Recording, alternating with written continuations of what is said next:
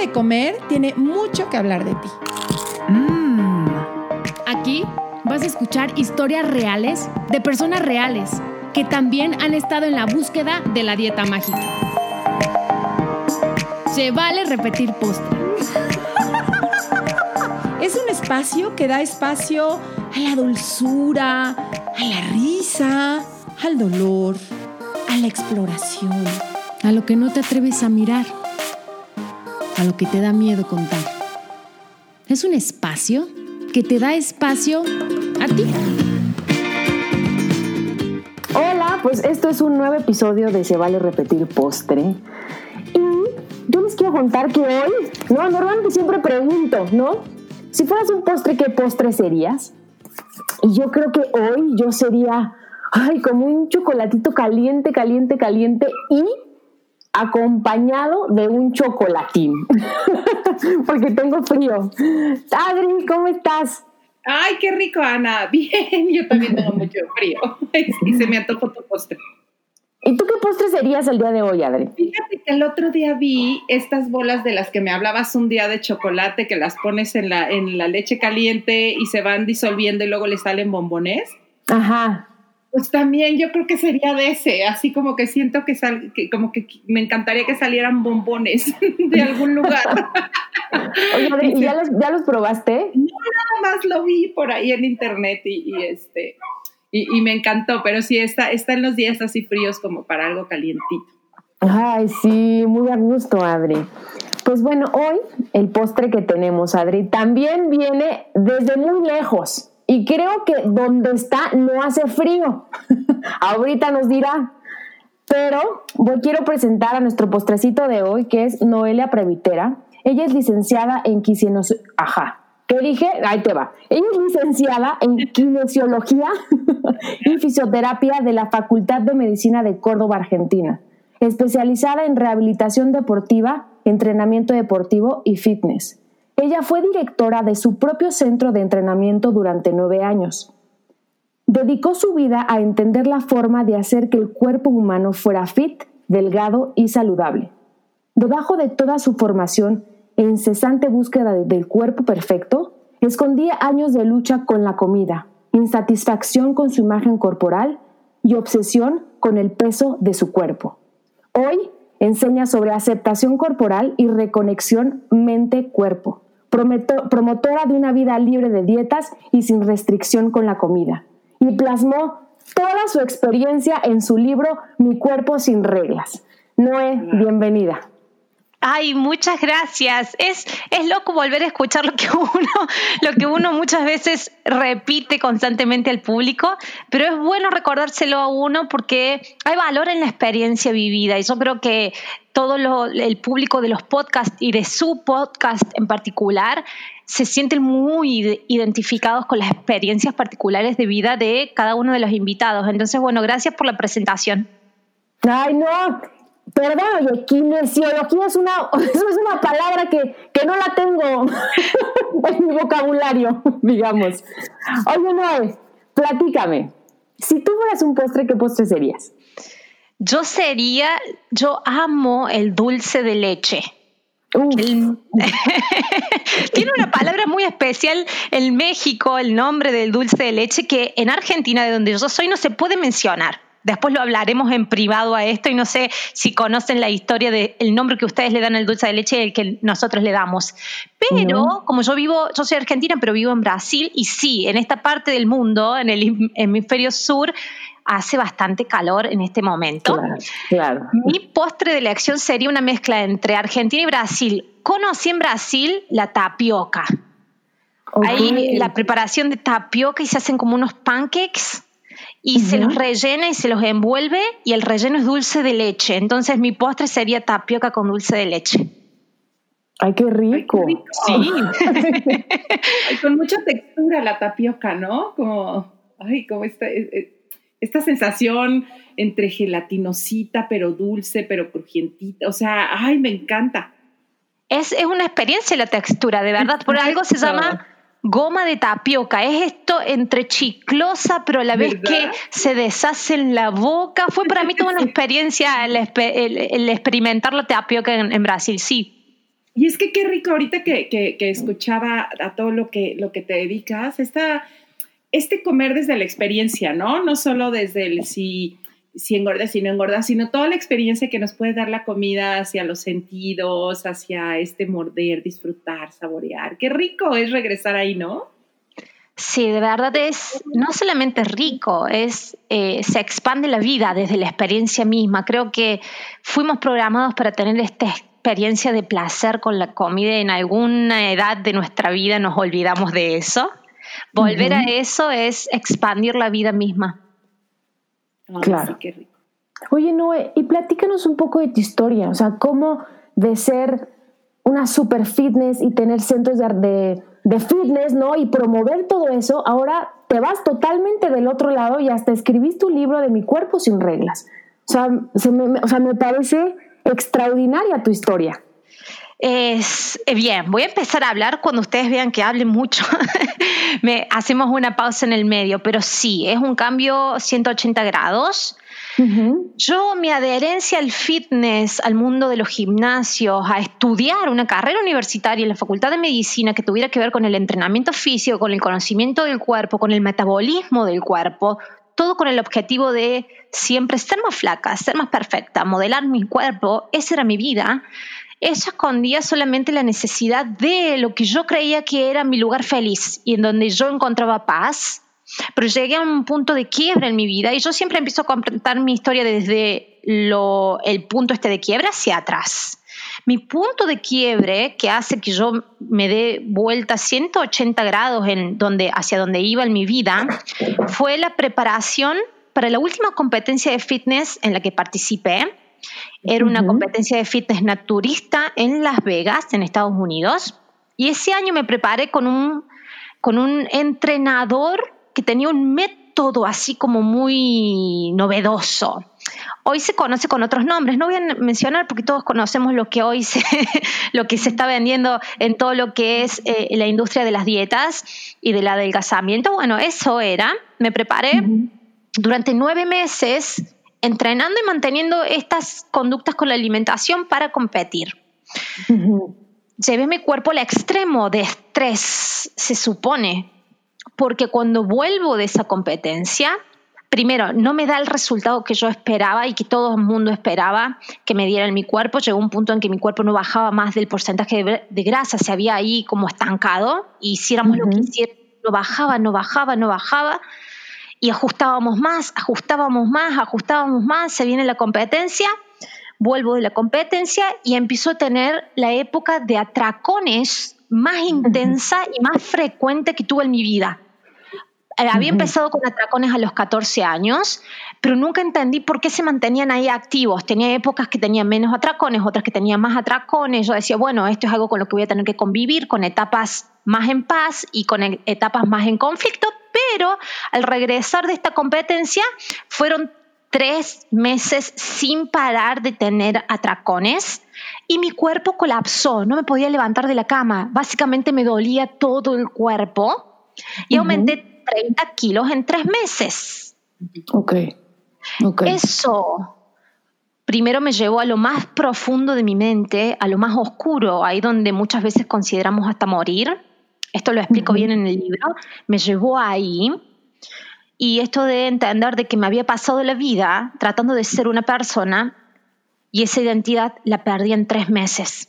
Mi vida había estudiado carreras, tengo dos carreras universitarias en realidad, te mencioné una, tengo una tecnicatura en entrenamiento físico también, de la parte del profesorado de educación física, entonces estuve 10 años estudiando carreras, estuve haciendo cursos en todo el mundo, todo creyendo de que mientras más sabía, más controlaba el cuerpo, más ciencia le ponía a mi cuerpo, más lejos iba a estar de mi peor miedo, de mi peor pesadilla, que era aumentar de peso y ser gorda. ¿Y dónde empezó esa pesadilla, Noé? Ay, ¿de dónde viene esa pesadilla? Bueno, entonces acá tenemos que volver a la parte inicial de la historia. Em, yo vengo de una familia en la que desde chica escuché esto de eh, cuidado de la comida, como al menos chicas que llegan las vacaciones y se tienen que poner las bikinis, ver a mi mamá, esos comentarios empiezan como a, uno lo empieza a absorber, cuando es niño es una esponja y absorbe esas cosas, y más cuando te identificas te estás identificando con, tu fuente de amor, tu mamá y tu papá, y, esos mensajes vienen de ellos. Es el mensaje plasmado de amor incondicional. ¿Cómo no los voy a creer a esos mensajes? Entonces, ver a una mamá que subía y bajaba de peso constantemente, que hablaba de su peso, y no solamente de su peso, sino de que todo tipo de comentario que salía de su boca con respecto a su propio cuerpo era nunca de satisfacción, siempre de este constante no puedo estar feliz con mi cuerpo. Entonces, a los 14 años empiezo a tener unas conductas anoréxicas y además que practicaba patinaje artístico, un deporte que eh, si sos un poquito más rellenita, todo el mundo se burla. ¿Cierto? Entonces tenías que ser la delgadita que hacía deporte y me iba muy bien en el deporte. Entonces era como más presión.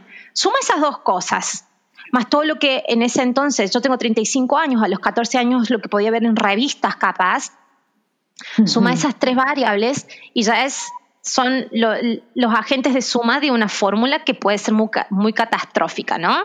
Así lo fue en mí. A los 14 años, no sé cuánto habré pesado, pero me empecé a sentir gorda. Yo veo esas fotos y esto de sentirme gorda, realmente lo único que estaba queriendo expresar era otra cosa, pero me salió a sentirme gorda y empecé mi primera restricción con la comida que uno lo hace a los 14 años como uno lo va creyendo, sacas primero el desayuno, después en vez de ser em, un bocadito dulce en, el colegio, en el recreo, es una manzana que te llevas de tu casa y empezás a hacer esos cambios y a manipular la comida y empezás a ver resultados. A esa edad, cualquier tipo de manipulación de restricción que hagas con la comida, vas a ver resultados. Todos lo sabemos, ¿no? y llegué a pesar en ese año, con 14 años, 37 kilos. No sé si está bien decir el número, cualquier cosa me corrigen ahí, chicas. Eh, llegué a pesar 30 y 37 kilos y bueno, yo sentía que estaba feliz. Lo único que no me daba cuenta era que ya no rendía en el entrenamiento que hacía, en patinaje artístico, no estaba rindiendo en el colegio, eh, estaba mm, lesionándome constantemente y decidí dejar patín decidí dejar patín, o sea, es como que tenía muy baja energía para todos. Para todos, o sea, todos los ámbitos de mi vida, eh, mi energía había decrecido muchísimo. y en ese momento no te dabas cuenta, tú solo estabas aparentemente, aparente, ¿eh? y entre comillas, como feliz por estar controlando tu peso, ¿o no? Y Adria, me decían de todos lados, me decían, iba a patín y me decían, qué linda que estás. Entonces yo iba a seguir haciendo lo que estaba haciendo. Mi mamá y mi papá parecían decirme, ay, qué flaquita que está la Noé. Entonces yo era, ay, me encanta que me digan eso. Claro, claro. qué fuerte, ¿no? Y no, ¿cómo nos puede llegar a cegar y no darnos, así como decías, eh, me siento gorda, que el sentirte gorda, pues es todo una mezcla de sentimientos que le hemos puesto ese nombre, ¿no? Porque sentirte gorda es como como tan abstracto, pero como el, ir a este lugar de tanto reconocimiento te desconectó de sentir, ¿no? De sentir ese cansancio, ese, ese no rendimiento que está dando tu cuerpo. Y fíjate que te escucho ahorita, bueno, las escucho, y justamente esta semana leí un artículo, eh, ubican a la cantante Adele. Sí. ¿No? Que es guapísima y bajó muchísimo de peso y obviamente, ¿no? Todo mundo se lo felicita y wow, qué bárbara, ¿no? Este, qué dieta está haciendo, que nos pase el tip. Y la entrevistan y lo que pasa es que ella se divorció. Entonces está pasando por una depresión súper fuerte. Y entonces en esta entrevista eh, también se ponen a investigar eh, cuántas mujeres ¿no? Y entonces hay una de testimonios que les voy a mandar el reportaje de cómo es tan común que a la mujer desde niña, ¿no? Desde los 12 años, todo el tiempo nos aplauden la pérdida de peso. Ay, qué, qué bonita te ves. Y entonces obviamente crecemos con ese chip ya metido en la cabeza. Sí, es muy duro. Hay, no, hay un estudio, disculpen que aporte este bocadillo.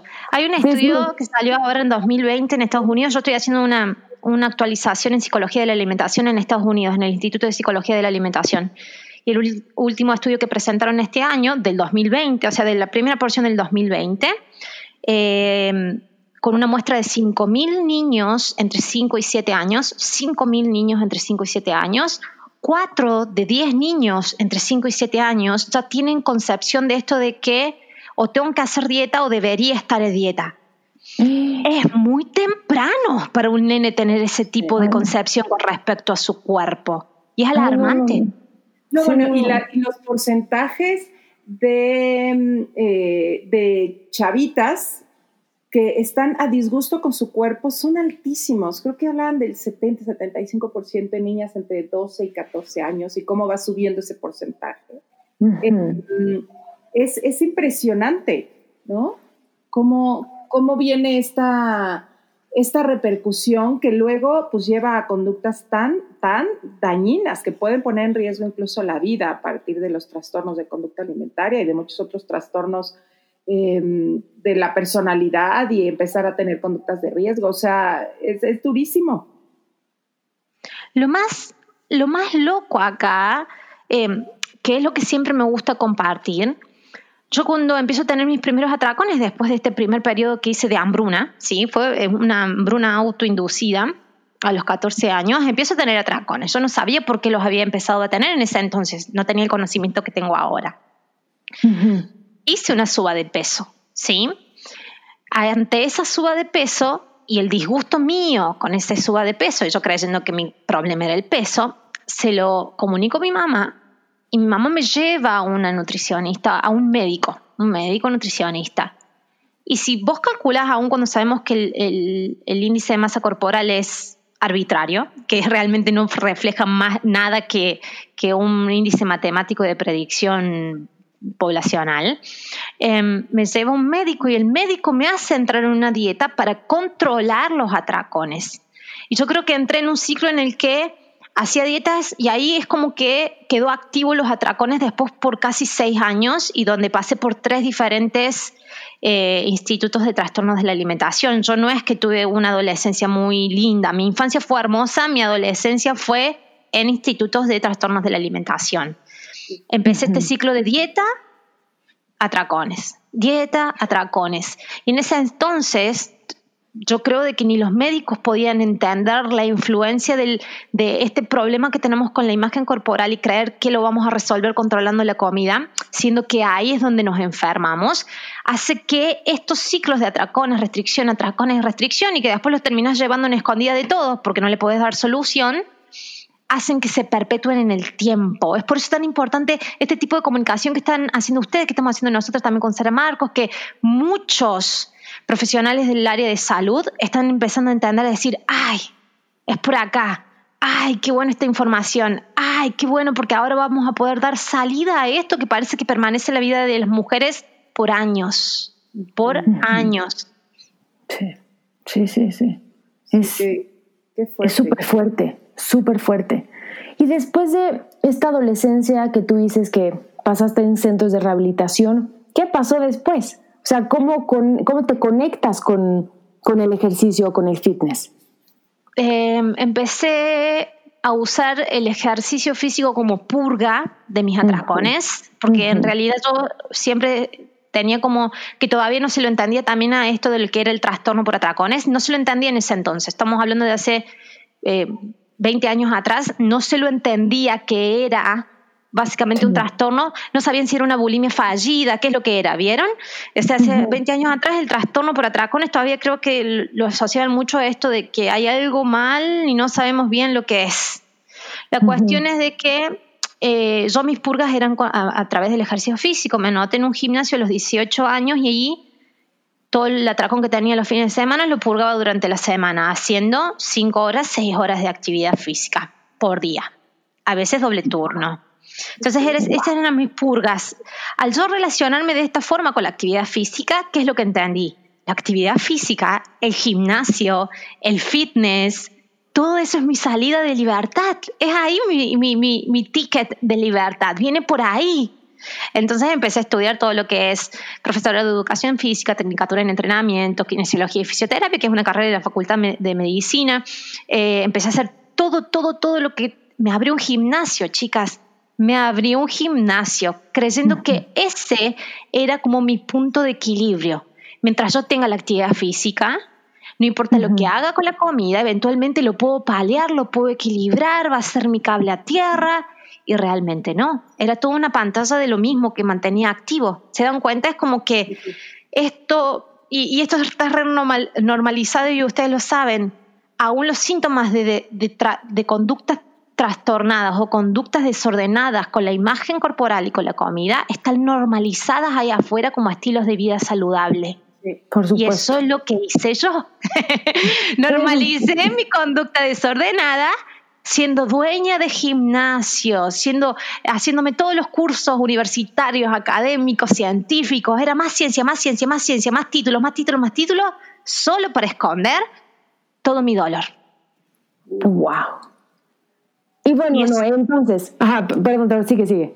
Sí, ahí llevó a que después compitiera en fitness, una competencia a la otra y nunca era suficiente. Cuando competí en una, volvías a aumentar de peso. En el fitness, lo que vos ves en las fotos de una, un cuerpo todo marcado, todo deshidratado, no es verdad. Dura dos segundos, dura unas horas que son las que estás en el escenario. Y volvés a aumentar un poco de peso y que entonces me meto en otra competencia para volver a bajar. ¿Por qué? Porque tenemos esta ilusión de que es en la delgadez extrema donde está nuestra paz y nuestra felicidad y, la, y eso nunca llega. Entonces, o te metes en el fitness, te metes en otra cosa, después probas otro método de comida, después otra, otro método científicamente comprobado con la alimentación y te vas metiendo en uno y en el otro todo para esconder esto de que es no saber a dónde caer parada en la relación con tu cuerpo. Y eso me llevó a la última competencia de fitness, donde me aumento 30 kilos en tres meses mi cuerpo no podía hacer nada. Todo lo que conocía que hacía para purgar la comida y para purgar el peso no lo podía hacer. Mi cuerpo colapsó, no me podía mover. No podía mover. Y esos 30 kilos los tuve encima dos años y fue lo mejor que me pasó en la vida. Fue liberador. Fue liberador porque es como que pude realmente soltar toda esta pancarta que había creado, que era solamente cotillón, que había creado de lo que mi vida supuestamente debía ser y me permití ser lo que vine a ser. Entonces ahí me conecté con, empecé a, de verdad, uno de los primeros libros que, que encontré en YouTube fue el de Catherine Hansen, no sé si lo conocen, que se llama Brain Over Binge, Cerebro sobre Atracón. Es genial. es genial ese libro. Me explicó por qué tenía atracones. Por qué tenía atracones eh, ahí empecé, ese, el libro de Catherine me llevó a otro libro y eventualmente llegué al comer intuitivo y ese libro me llevó a otro y a otro y a otro y terminé haciendo cursos en Estados Unidos, viajé a Estados Unidos, hice coaching no solamente en el comer intuitivo, sino que después me formé con Anthony Robbins, no sé si lo conocen. Aprendí primero a entender mis pensamientos y empecé a sanar la relación que yo tenía con mi mismo cuerpo, en mi conversación interna, en las palabras que me decía a mí misma. Y eso, y el sanar la imagen corporal, lleva tiempo. No así lleva, es un proceso. Por lo general vemos lo, digamos, todos los signos que empezamos a tener con respecto a sanar la relación con la comida. Yo creo, y según lo que veo en las alumnas que trabajamos con Sara, es que se da el más rápido, pero la imagen corporal, que es netamente una percepción mental, se cree en la cabeza, se trabaja con esto que se llama neuroplasticidad, que es generar nuevas conexiones de valor, de reconocimiento, de apreciación, de respeto por tu cuerpo. Y eso hay que practicarlo y generar nuevas conexiones neuronales y eso lleva tiempo. Por eso se siente tan incómodo. Pero bueno, esos 30 kilos me dieron el tiempo, me dieron el tiempo de verdad para explorarlo.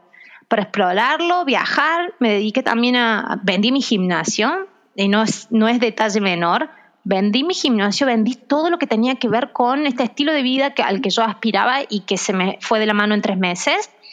Y dije, acá tiene que salir algo bueno, acá tiene que salir algo que nunca he entendido o que la vida de alguna u otra forma me está queriendo comunicar y yo hasta ahora no lo había entendido.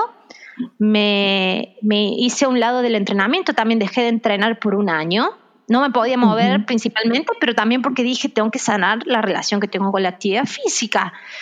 Hoy sí me muevo, pero lo que uso para moverme es totalmente diferente a lo que usaba antes y entiendo por dónde pasa el placer de mover el cuerpo y no el miedo a no hacer actividad física y engordar, que era lo que me movía a mí para entrenar. Sí, eh, Y, y, bueno, hace cinco años que estoy en este camino y no me arrepiento ni un segundo todas las decisiones que tomé de estos cinco últimos cinco años. Wow. O sea, no, de verdad es sorprendente escucharte. Y me imagino lo difícil que fue, ¿no? en tu, tu, entorno, ¿no? ¿Qué comentarios recibías? ¿No? Porque la gente está acostumbrada a ver a Noé de una manera y cuando no la ven así, pues me imagino que eso no ayudó a tu proceso. Ay, vos sabés de que eh, esos tres meses que fueron de tracones no salí del departamento.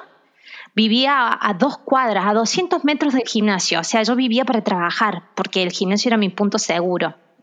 Eh, era mi falsa seguridad. No salí del departamento tres meses. Cuando salgo por primera vez, que tengo que salir porque fallece uno de mis mejores amigos. Es por el único motivo que salgo. Eh, y esto es, es, loquísimo como pasa. La vida sabe nomás de estos misterios.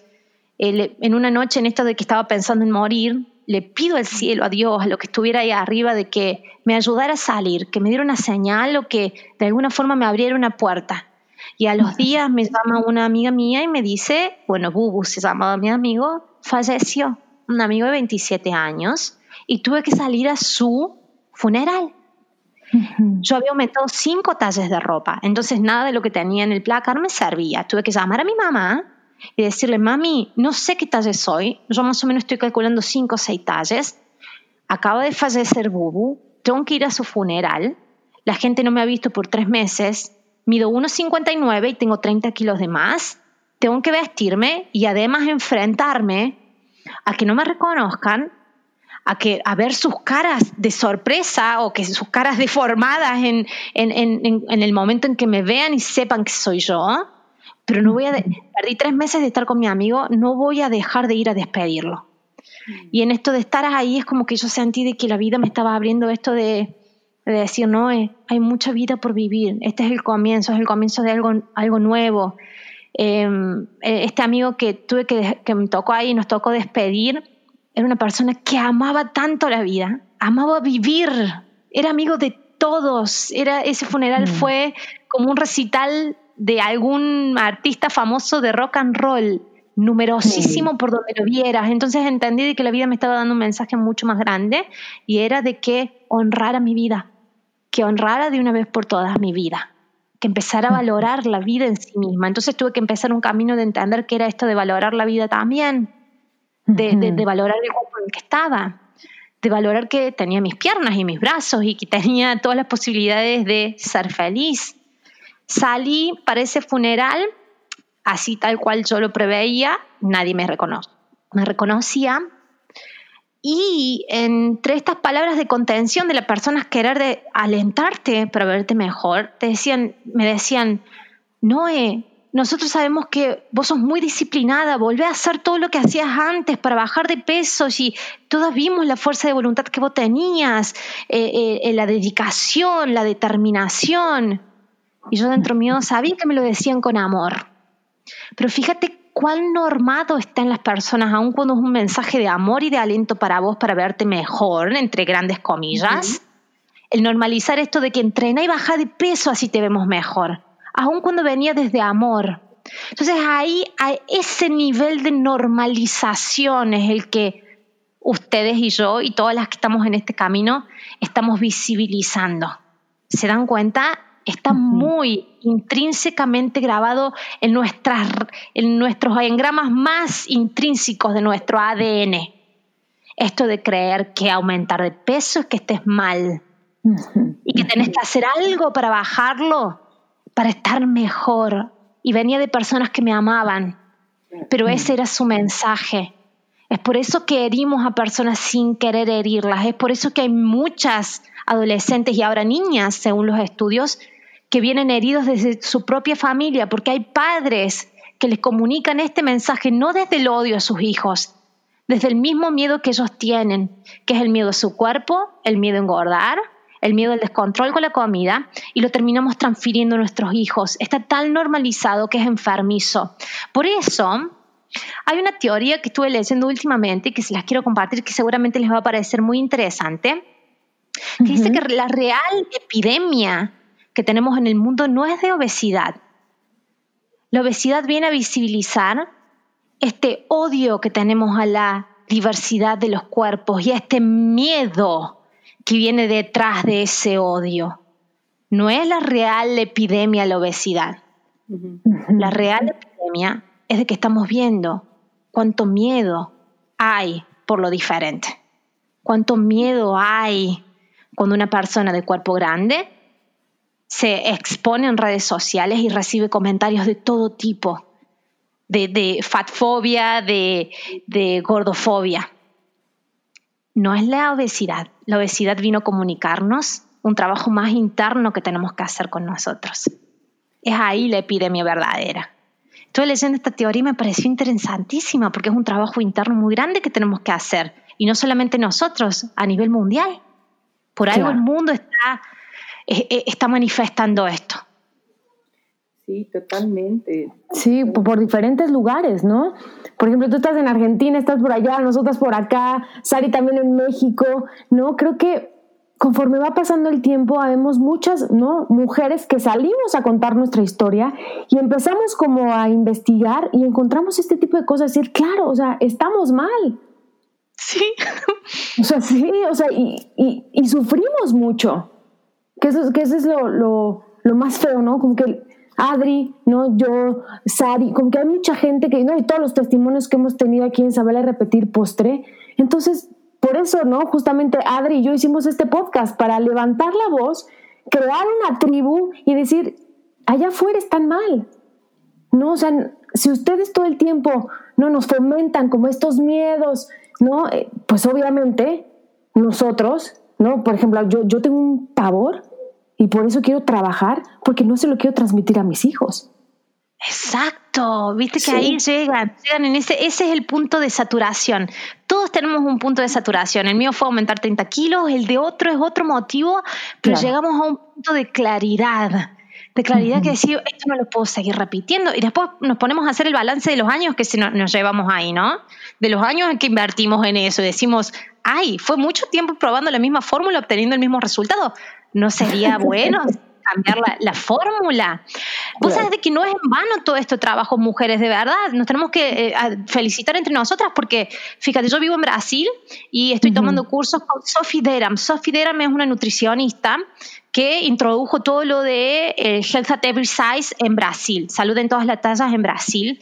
Y hoy se está eh, reviendo la reformulación del protocolo de tratamiento de la obesidad desde el Ministerio de Salud de Brasil. Entonces, esos son cambios grandes. lo, mismo está, ocurriendo en Canadá. Entonces, este tipo de trabajo y que se va filtrando por todos lados, es esto y se llega y culmina y explota en esto de decir reformulemos esto porque la fórmula está mal. Eh, Christy Harrison, la, autora de Anti-Diet, el libro Anti-Dieta, dice que los mismos protocolos que utilizamos para la obesidad son los que no deberíamos indiscutiblemente utilizar para una anorexia. La persona mm. adentro de un cuerpo es la misma. La mente puede sufrirlo del mismo sufrimiento. O sea que discriminamos a una persona o a la otra por el tamaño de cuerpo Referimos a enfermar a una persona de cuerpo grande con anorexia, pero en ella está justificado y en una persona de cuerpo delgado o bien flaco no está justificado. Si es la misma patología psicológica, es el mismo sufrimiento. Entonces em, empezamos a abrir y a tener visibilidad de esto, empezamos a entenderlo, a tener claridad de entendimiento de estos conceptos que al principio que al principio chocan mucho. Yo no, no, no puedo renegar de lo que choque este mensaje, porque si Noel hubiera recibido este mensaje cuando estaba metidísima hasta la coronilla en el mundo del fitness y las competencias y en la dieta keto y esto que el otro, también me hubiera causado resistencia y lo hubiera rechazado. También. Sí, justamente es lo que yo digo. Yo eh, escuché a Adri, fui a taller con Adri así 10 años y yo obviamente no hice clic porque no estaba preparada. Tenía que pasar por un proceso para poder entender, asimilar lo que Adri en ese momento me dijo. Bueno, no me dijo a mí, o sea, lo hice, me escribió. No, pero sí son, no es fácil cambiar de paradigmas cuando llevan tanto tiempo y así como los padres pues pensaban que nos daban lo mejor, ¿no? Yo también, pues en mi historia, cuando mi mamá había sufrido tanto por ser eh, agredida en su cuerpo grande, pues lo último que quería es que yo recibiera lo mismo, ¿no? Y, entonces como que la posibilidad era esa, si yo te transformo o te ayudo a transformarte, el otro ya no va a poder eh, lastimarte. Hmm. Y, lo hacen desde el profundo amor, igual que hoy un médico te puede decir, es que si adelgazas va a estar mejor. Y hoy se está viendo este cambio de paradigma con que es no, más bien, ¿qué tal si no es que tú tengas que cambiar para que no te molesten? ¿Qué tal si el otro entiende que no te tiene por qué molestar, no? O sea, exacto. Pero, pero, pero no es de un día a otro cambiar todos estos paradigmas. Sin embargo, me alegra ahorita que te escuchaba decir de las decisiones em, ya a nivel como sector salud en diferentes países me encanta, me encanta saber que sí se está filtrando todo esto, que cada una desde nuestras, y cada uno, desde nuestras trincheras podemos hacer y que cada uno también que nos esté escuchando, cada una, desde el momento en que algo cambia y por lo menos ya te abre esta la posibilidad de que mucho de lo que has pensado quizá no es cierto, ya, como que ya se, hay algún puntito de luz ahí vamos poniendo. Sí, la semilla lleva un tiempo, pero florece eventualmente. Y el podcast, mm. eh, nosotros tengo siempre eh, feedback del público del podcast de nosotros con Sari, que se llama Como y Punto, y compartimos público con ustedes. Y el otro día me mandaron una captura de pantalla, estaba el podcast y ustedes, se vale repetir, y nuestro podcast, entre los más escuchados de la playlist que tenían.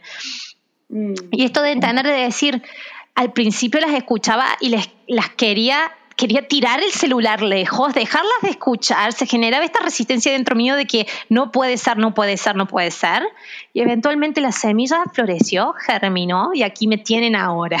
Entonces, esto que hacemos tanto ustedes como nosotros es como que esto va a florecer de acá cinco o seis años y estos podcasts se van a seguir reproduciendo y esto va a quedar a la historia para no queremos, yo de verdad no quiero luchar ya con nada, yo quiero solamente llegar a las personas que, y a las mujeres principalmente que necesiten libertad, paz y de nuevo volver a sus cuerpos como su hogar en este tiempo de vida que, nos quede en esta tierra. Si puedo llegar a eso, ya es misión cumplida. Sí.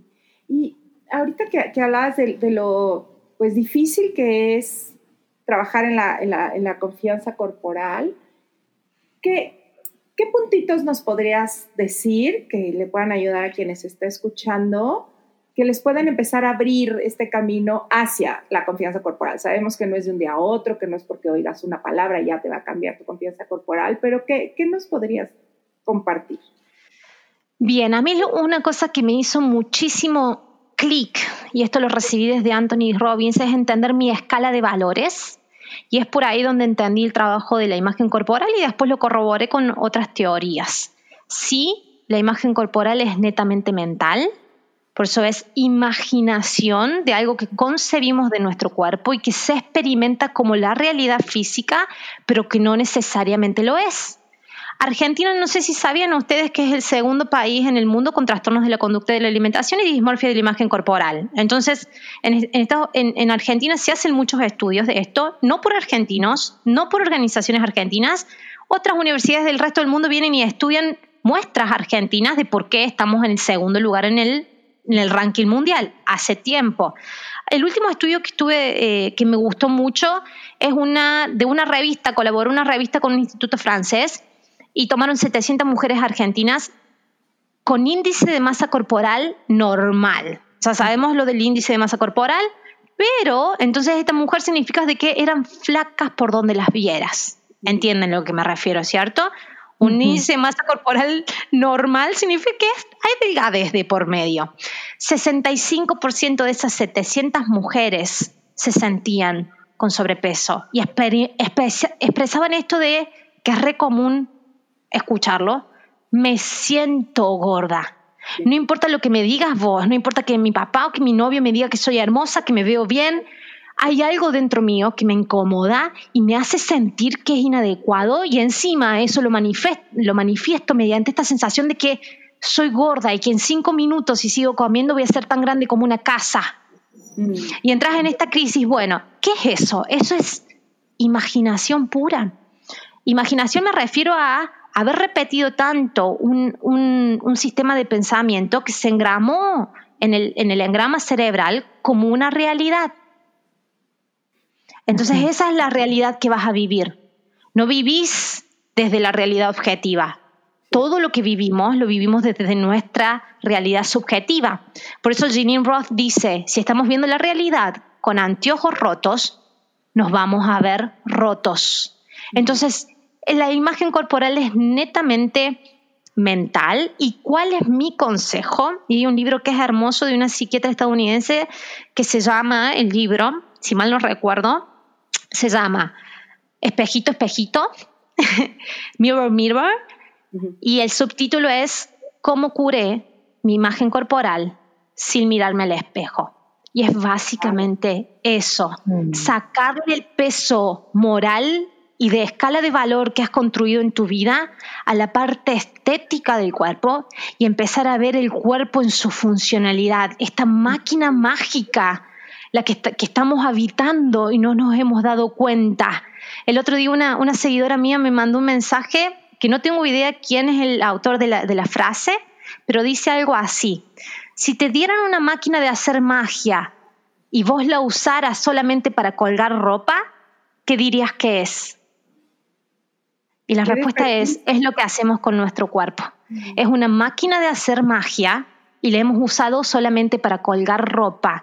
Entonces, cuando dejamos de lado la parte de la estética del cuerpo, y en esto de espejitos, espejitos, nos damos un tiempo de empezar a darle foco a la magia que hay en esta máquina, es tremendamente mágico. El que ha estudiado carreras en ciencias médicas se asombra con las bendiciones, con, con la eternidad que hay en cada una de nuestras células. Cuando empezás a visibilizar eso, tu escala de valores de apreciación de tu cuerpo empieza a cambiar. Y esa escala de valores que empieza a cambiar, se empieza a experimentar diferente. Esta percepción que tenés de tu imagen corporal, que es netamente, eh, que es netamente mental, empieza a desengramarse y se empieza a engramar una nueva. Lleva tiempo, pero empezás de a poquito, paso a paso, como pasitos de bebé, a sentirte más cómoda dentro de tu cuerpo. Hasta que esto de que te sentís más cómoda, dejas de luchar contra tu cuerpo y llega un momento en el que empezás a respetarlo y después llega otro momento en el que empezás a apreciarlo. Y cuando empezás a apreciarlo, empezás a sentir gratitud en consecuencia. Y cuando empezás a sentir gratitud, estás ahí un pasito de empezar a, a valorarlo y a amarlo. Ese es el camino. No va a pasar de la noche a la mañana pero es más o menos el camino. Eh, de pronto escuchaba en, no sé, en todos estos cosas que me encanta leer de, más bien de trauma y de experiencia somática y demás, que entre más vemos al cuerpo, más dejamos de ver al cuerpo, ¿no? O sea, el momento en que más empezamos a mirar la, la, parte, pues sí, ponerle atención a un cuerpo desde cómo se ve y demás, dejamos de mirar realmente al cuerpo, que es creo que un poco lo que tú estás diciendo, apreciar lo que realmente es su cuerpo, su movilidad, em, su capacidad, su magia, em, y, cómo lo vamos reduciendo, ¿no? Y, coincido contigo, el, el recobrar ese, ese contacto con el cuerpo vivo también en, mi, en mi propio caso ha sido como una de las llaves mágicas, ¿no? El volver a sentir mi respiración, volver a sentir mis pies, volver a sentir cómo se mueve. Incluso cuando me cruje la panza es como, ay, qué rico el movimiento ahorita en mi panza. Este, siento frío, decir, ay, qué rico, mi cuerpo está moviendo, está reaccionando al frío. O sea, sentir el corazón, que es todo un movimiento, sentir, sentir, sentir el cuerpo, cómo nos, nos lleva poco a poco este cambio de percepción. Es como, viste, los nenes chiquitos cuando se asombran por un árbol, que nosotros ya lo tenemos tan normalizado el árbol, que ya no nos asombra, y dicen, ¡ay, mirá el árbol! o mirá el pajarito, mirá, y todo es sorpresa para un nene que está descubriendo el mundo. Yo también tuve esa experiencia, Adria, de, ¡ay, no sabía que esto lo podía sentir en mi cuerpo! Y el tema del peso se empezó a desvanecer. Se empezó a desvanecer por sí solo, no porque tratara de manipularlo, porque le saqué atención y puse atención en otra escala de valor, donde realmente creces, donde nunca tendríamos que haber visto eso del cuerpo y lo traspolas a todas las áreas de tu vida. Cuando empezás a vivir de ahí, el ejercicio físico cae en otra categoría definitivamente también. Se cura la relación con el ejercicio físico en consecuencia también. Sí. Claro, lo empiezas a hacer, ¿no? Por gusto, ¿no? Y empiezas a conectar, ay, oye, se siente rico. Fíjate, yo ahorita, por Tiago, por mi bebé, no he hecho ejercicio. Y no saben cómo el cuerpo me manda señales de que me tengo que mover. O sea, de repente, ay, me duele como, ¿no? O sea, la espalda y la cadera, como dolores muy raros. Y yo sé que el cuerpo me está pidiendo que lo ejercite, ¿no? Desde esta parte que durante mucho tiempo, como Noé, no hacía por, por el físico y hacía muchas horas de ejercicio. Y de un tiempo para acá, de un año y medio para acá, lo, hago ejercicio para disfrutar, para conectar a mi cuerpo, y ahora el, cuerpo me pide que lo mueva distinto. Vos sabés de que me preguntan, a mí saben la formación que tengo y muchas personas que conocen mi historia y viste te queda esto de decir, ay, y el peso, ay, el ejercicio, ¿y cuál es el mejor ejercicio que debería hacer? Y más allá de todo lo que he estudiado y los años que he invertido en ciencia, llegas a la simple conclusión, que parece no científica, pero es lo, la, más abundante creo que tenemos, que es el mejor ejercicio es el que disfrutes. Exacto. El que disfrutes. Si es yoga, es yoga. No pienses ni en las calorías que no gasta, que esto no es para vos, que es un cuerpo demasiado grande para... No hace falta, no, no, eso no, no entra, no entra en, en, en juego. Realmente va a determinar el mejor ejercicio es el que disfrutes, el que sientas bien en tus entrañas que tenés que hacer, ese que te devuelva niñez, que te devuelva entusiasmo por la vida, ese que después tu cuerpo te, te manda a hacer. Fíjate, cuando hacemos, yo ahora estoy practicando surf, vivo a cuatro cuadras de la playa y el surf no me va a dar un glúteo más definido, el surf no me va a dar eh, fuerza muscular. Pero cuando conectas con una actividad física que te gusta, no hace falta ni que te arrastres a ir a hacerla. Hoy, hoy me toca de nuevo. No, te vas a despertar a las 3, 4 de la mañana con un entusiasmo de un nene de 10 años que se va a la pileta o que se va a disfrutar con sus amigos. Eso nos requiere fuerza de voluntad. Eso es cuando hemos conectado con lo más original de nosotros mismos y para cada uno es, diferente. Sí, yo me acuerdo justo eh, cuando yo también tomé el, eh, un entrenamiento con Mark David de la Escuela de Psicología de la Alimentación. Ay, sí, este Mark. sí, ponía este ejemplo de una persona que igual decía, es que mi cuerpo y no puede ser y no cambia y no sé cuánto. Em, y yo corro y tengo todos los medidores para correr y subo y bajo. Y le decía, oye, ¿y te gusta correr? Y le decía, pues, pues bueno, es que es lo que hay que hacer, es que es lo que me tiene fuerte y es lo que quema calorías, es lo que nos... Pero te gusta, te gusta, ¿no? Y le decía, bueno, pues no tanto, pero, pero es lo que tengo que hacer. Le decía, ¿qué te gustaría? Pues bueno, de gustarme yoga, pero en el yoga no voy a quemar calorías y en el yoga no voy a tener no sé qué, ¿no? Y le, y le vamos, lo orienta y le, lo invita a empezar a hacer yoga eh, sin pensar en, todo esto que él tenía en su percepción de que tendría que quemar calorías y demás y encuentra esta parte que tú estás hablando de un placer totalmente diferente y cómo su cuerpo también empieza a cambiar y no, no, no necesariamente adelgazar, pero a cambiar en cuanto a mucho menos tensión, como esto que decías ahorita, me encantó esta palabra, como a disolver, ¿no? A disolver todo este, este estrés en el que lo tenía por llevarlo a una actividad que ya no estaba disfrutando em, y que lo forzaba a cuando regresó a una que era súper placentera. Es así. Y después de tantos años en la universidad, sí, el, conocimiento científico vale, pero cuando la persona está tan conectada con ella que lo puede aplicar a ella. No sé si en esto estás de acuerdo, Adria, es eh, eh, Ani también. Tenemos mucha ciencia en esto de perseguir ciencia, ciencia, ciencia, nos hemos desconectado mucho del humano que tiene que experimentar esa ciencia. En esto de obsesionarnos con la alimentación perfecta, nos desconectamos del humano que come. No lo entendía yo, yo lo tuve que vivir y yo creo de que las personas que lo tuvieron que vivir son las que entendemos a la otra persona también que lo está viviendo. Realmente esto también es mucho de, la empatía por la experiencia.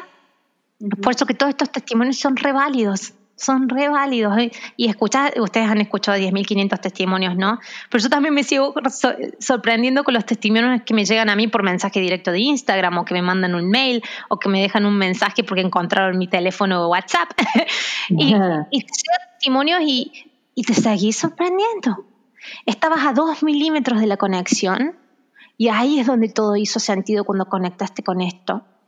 Mientras tanto, si no estamos habitando el cuerpo este que, que necesariamente tenemos que habitar para tener la experiencia de vida, toda la información, toda la ciencia no es aplicable, hay como choca contra una pared ahí.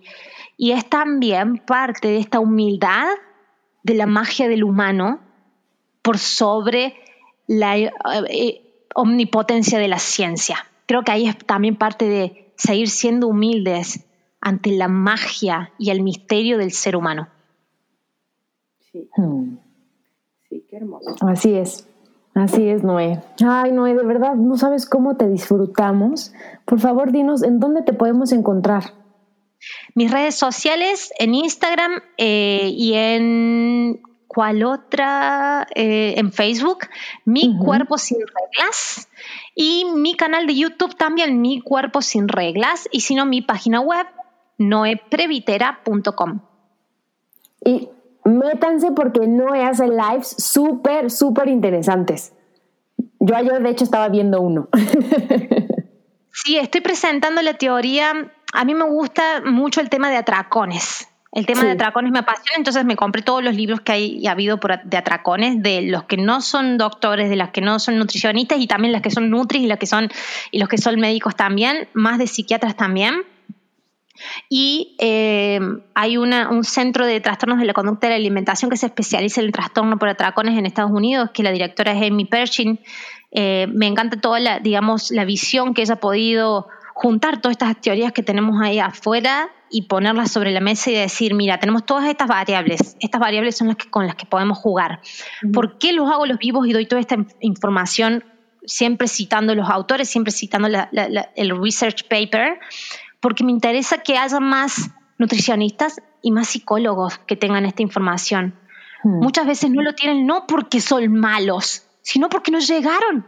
La, la, currícula de la carrera universitaria no les hizo llegar esta información. Entonces digo, más allá de a la persona doña Rosa, dueña de casa o hija o hermana, al profesional de la salud que esta información llegue y él lo replique en todos sus pacientes, va a tener llegada en sus pacientes. Entonces por eso esos vivos los hago gratuitos y doy toda la información.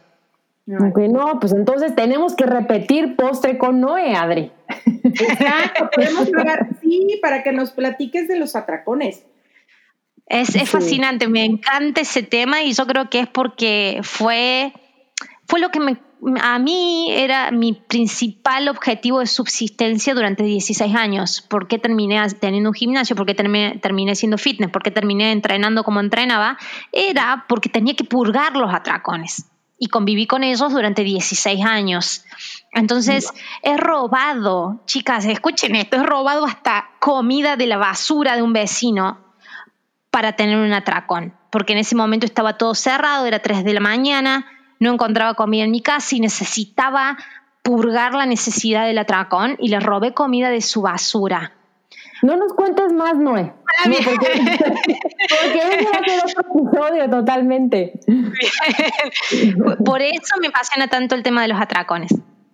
Ay, Noé, pues muchísimas gracias. Eh, vamos a repetir postre, por supuesto. Y fue un gusto y de verdad muchas gracias por abrirnos tu corazón. El gusto totalmente mío. Eh, es hermoso esta cercanía en diferentes partes del globo que podemos tener mediante la tecnología y mediante este mismo sentir. Mi corazón con ustedes, mujeres, muchas gracias por este espacio. Gracias a ti, te mandamos un abrazo. Abrazo para ustedes, feliz año nuevo. Feliz año. bye. Chao, chao. Si te gustó el podcast, pasa la voz. Y no olvides suscribirte.